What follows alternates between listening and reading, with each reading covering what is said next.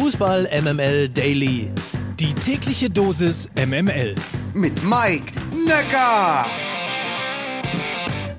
Guten Morgen zusammen. Heute ist Dienstag, der 30. November. Das hier ist Fußball MML Daily. Täglich subjektiv ausgesuchte News aus dem Hause Fußball MML. So seid ihr es gewohnt. Und diese Folge wird präsentiert von einer meiner Lieblings-Apps, nämlich Free Now. Die findet ihr unter free-now.de. Mehr dazu dann gleich. Erstaunlich, erstaunlich. Leo Messi gewinnt zum siebten Mal den Ballon d'Or. Mit 33 Punkten Vorsprung setzte sich der Argentinier gestern gegen Robert Lewandowski durch. Messis Statistik 21 sind 41 Tore, 17 Assists. Er gewann die Copa America und die Copa del Rey. Robert Lewandowski erzielte 64 Tore. Dazu bereitete er 10 vor, gewann die Bundesliga und die Club-WM sowie den DFL Supercup. Dazu Tobias Krüger auf Twitter.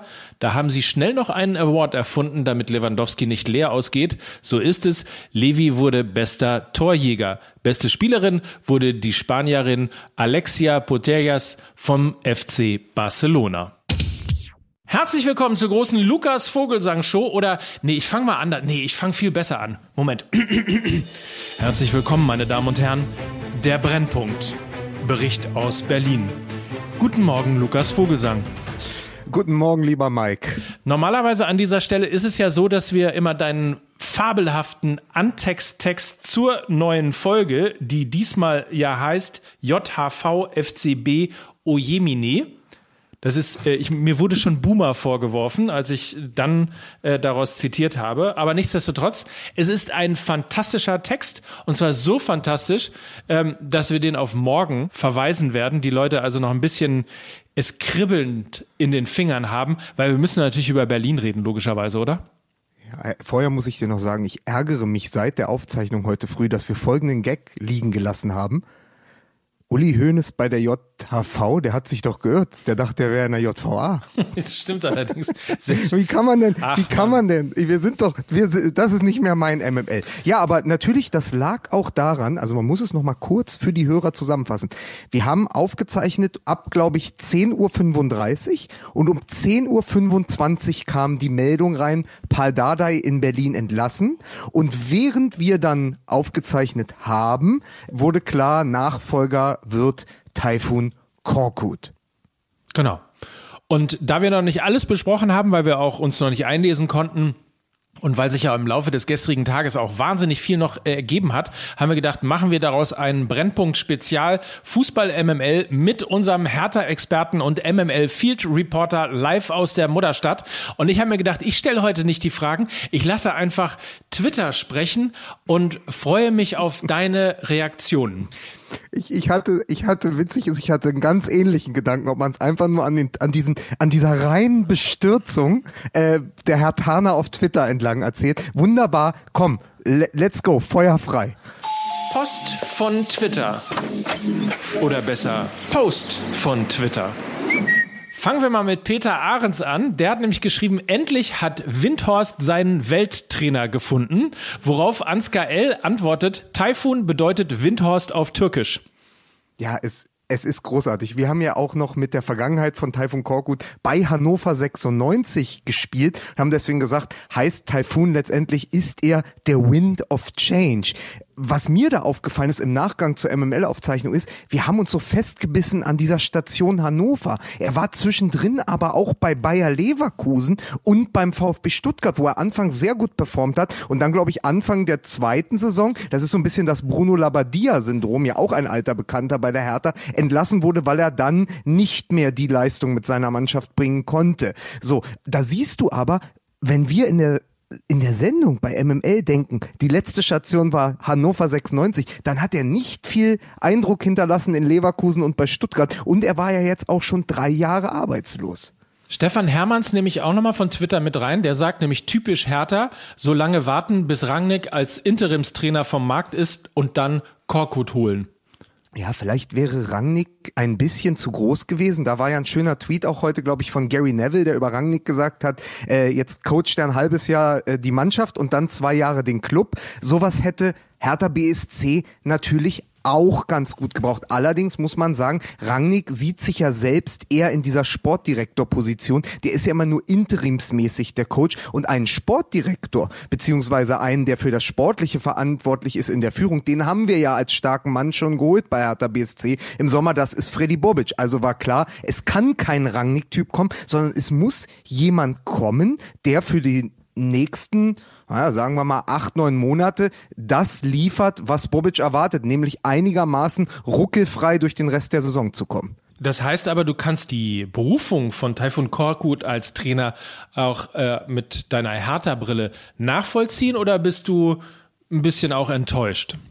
Na, ich bin natürlich enttäuscht, wenn ich davon ausgehe, man redet über Edin Terzic, man redet immer über Niko Kovac, man erwartet, dass irgendwann der große Name kommt. Aber Taifun Korkut waberte als Name, so eine Art Drohkulisse schon länger durchs Westend, hier durch West-Berlin, ähm, weil immer klar war, Bobic will ja gar keine große Lösung in dieser Saison. Die, die Lösung ähm, Taifun Korkut ist genauso von Pragmatismus geprägt wie zuvor das Festhalten an Paldadei. Du möchtest irgendwo durch diese Saison kommen. Also wir haben das ja immer, wenn wir über den BVB sprechen. Das ist jetzt ein Jahr der Konsolidierung. Wir müssen schauen. Wir müssen endlich irgendwie Konstanz wieder reinbringen. Sie wollten einfach sich ein Jahr um Platz 10 finden, um dann anzugreifen. So, dieser zehnte oder elfte Platz ist jetzt in Gefahr unter Dardai, dem reinen Pragmatiker. Er ist ja sozusagen der Symboltrainer für Pragmatismus. Und jetzt holst du den nächsten, der, und das war wahrscheinlich auch eine Überlegung, ein sehr ähnliches System favorisiert. Also keine offensiven Eskapaden. Der steht nicht für Über Überfallfußball, sondern der nimmt das, was ihm die Mannschaft gibt und spielt dann einen sehr defensiven Fußball, Viererkette, Außenverteidiger tief, äh, viel über die Sechser. So, es ist genau das. Sie probieren jetzt irgendwie die Punkte sich zu ergaunern und zu ermauern, um in dieser Saison nicht groß in den Abstiegskampf eingreifen zu müssen. Wenn ich den Shitstorm nennen wir es ruhig mal so, oder die Erregung auf Twitter richtig deute, dann ist der Name Typhoon Korkut für den Fan, für den Hertha-Fan eine Enttäuschung, weil möglicherweise auch der Name Freddy Bobic ein großer Hoffnungsträger in Berlin ist. Aber ist die Quintessenz möglicherweise auch die, dass man die Hertha eben nicht innerhalb einer Saison, sondern eher über einen etwas längerfristigen Zeit saniert?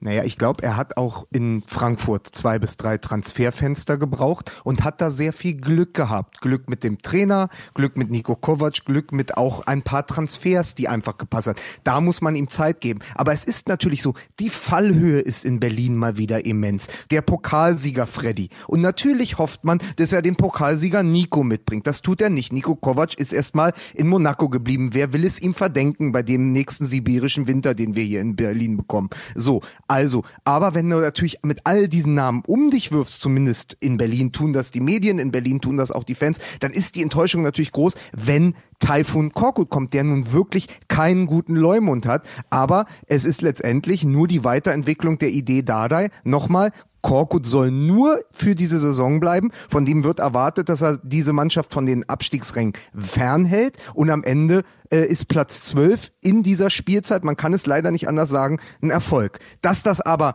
auf was das steht auf einem, einem ganz anderen Blatt, dass man natürlich als Hertha-Fan, der jetzt die Monate unter Dardai, die bleischwer waren, ertragen musste, weil es keine spielerische Weiterentwicklung gab und so, dass man jetzt mit Korkut noch so einen Defensivguru bekommt, wiegt natürlich schwer. 375 Millionen in den Verein reingebuttert. An der Seitenlinie steht Taifun Korkut und rechts verteidigt Peter Pekarik.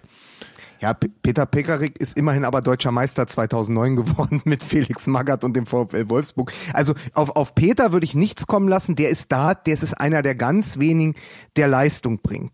Viel interessanter ist darauf zu gucken, warum Taifun Korkut. Und da musst du einfach nur wieder in die Führungsriege äh, schauen äh, von Hertha BSC. Da sind ja letztendlich zwei alte Bekannte. Dirk Duffner, der Kaderplaner von Hertha BSC, war schon der Manager bei Hannover 96 2014, 2015, als Taifun Korkut dort angefangen hat als Trainer und dann aber auch relativ schnell wieder gehen musste. Und auch dort war es übrigens so, als Duffner ihn äh, geholt hatte, glaube ich sogar, dass am Anfang alle geschwärmt haben. Also ich habe das nochmal rausgesucht. Da gibt es noch noch die Überschriften.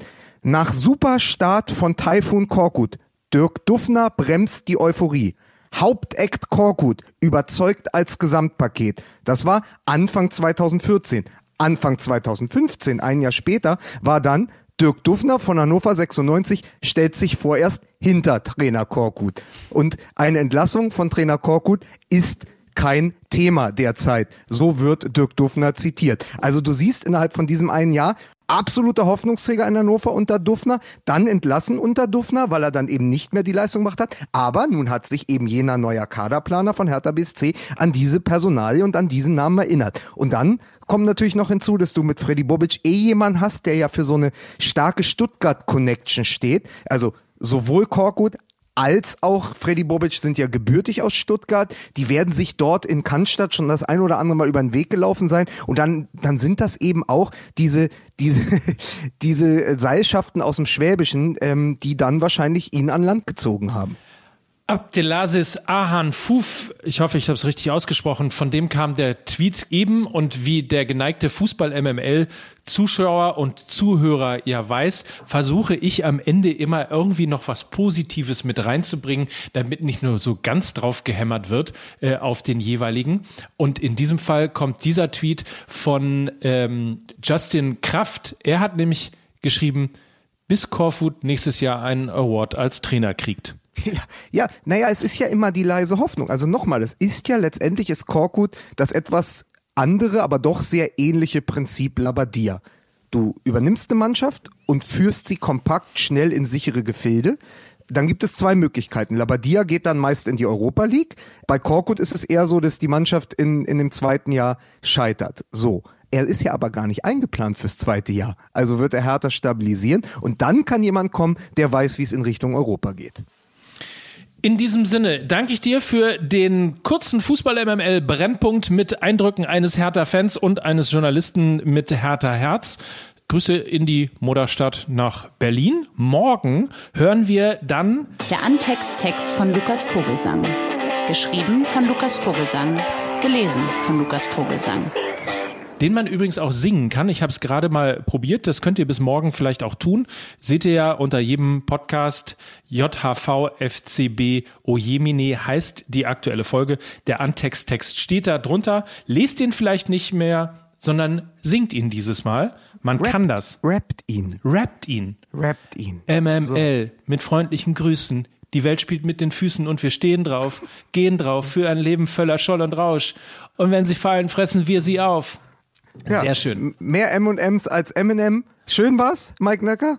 Bis ich, morgen. Ich wünsche dir einen schönen so. Tag. Verweise noch kurz darauf, dass FreeNow unser heutiger Partner ist. Die App, die ihr früher mal unter My Taxi gekannt habt und die sich hin zu einer Mobilitätsplattform entwickelt hat. Die größte in Europa. Eine meiner Lieblings-Apps, habe ich schon gesagt, macht FreeNow auf. Dann seht ihr, ob ihr ein Taxi nehmen müsst, ein Ride, ein E-Scooter, E-Bike oder was auch immer. Einfach mal runterladen. free-now.de, die App downloaden und die verfügbaren Services in deiner Stadt entdecken. In diesem Sinne war das Fußball MML für heute. Morgen hören wir uns wieder. Ich bin Mike Nöcker. Ah, darf ich auch sagen? Darf ich das diesmal sagen? Möchtest du? Ja. Das war Lukas Vogelsang für Fußball MML. Herrlich.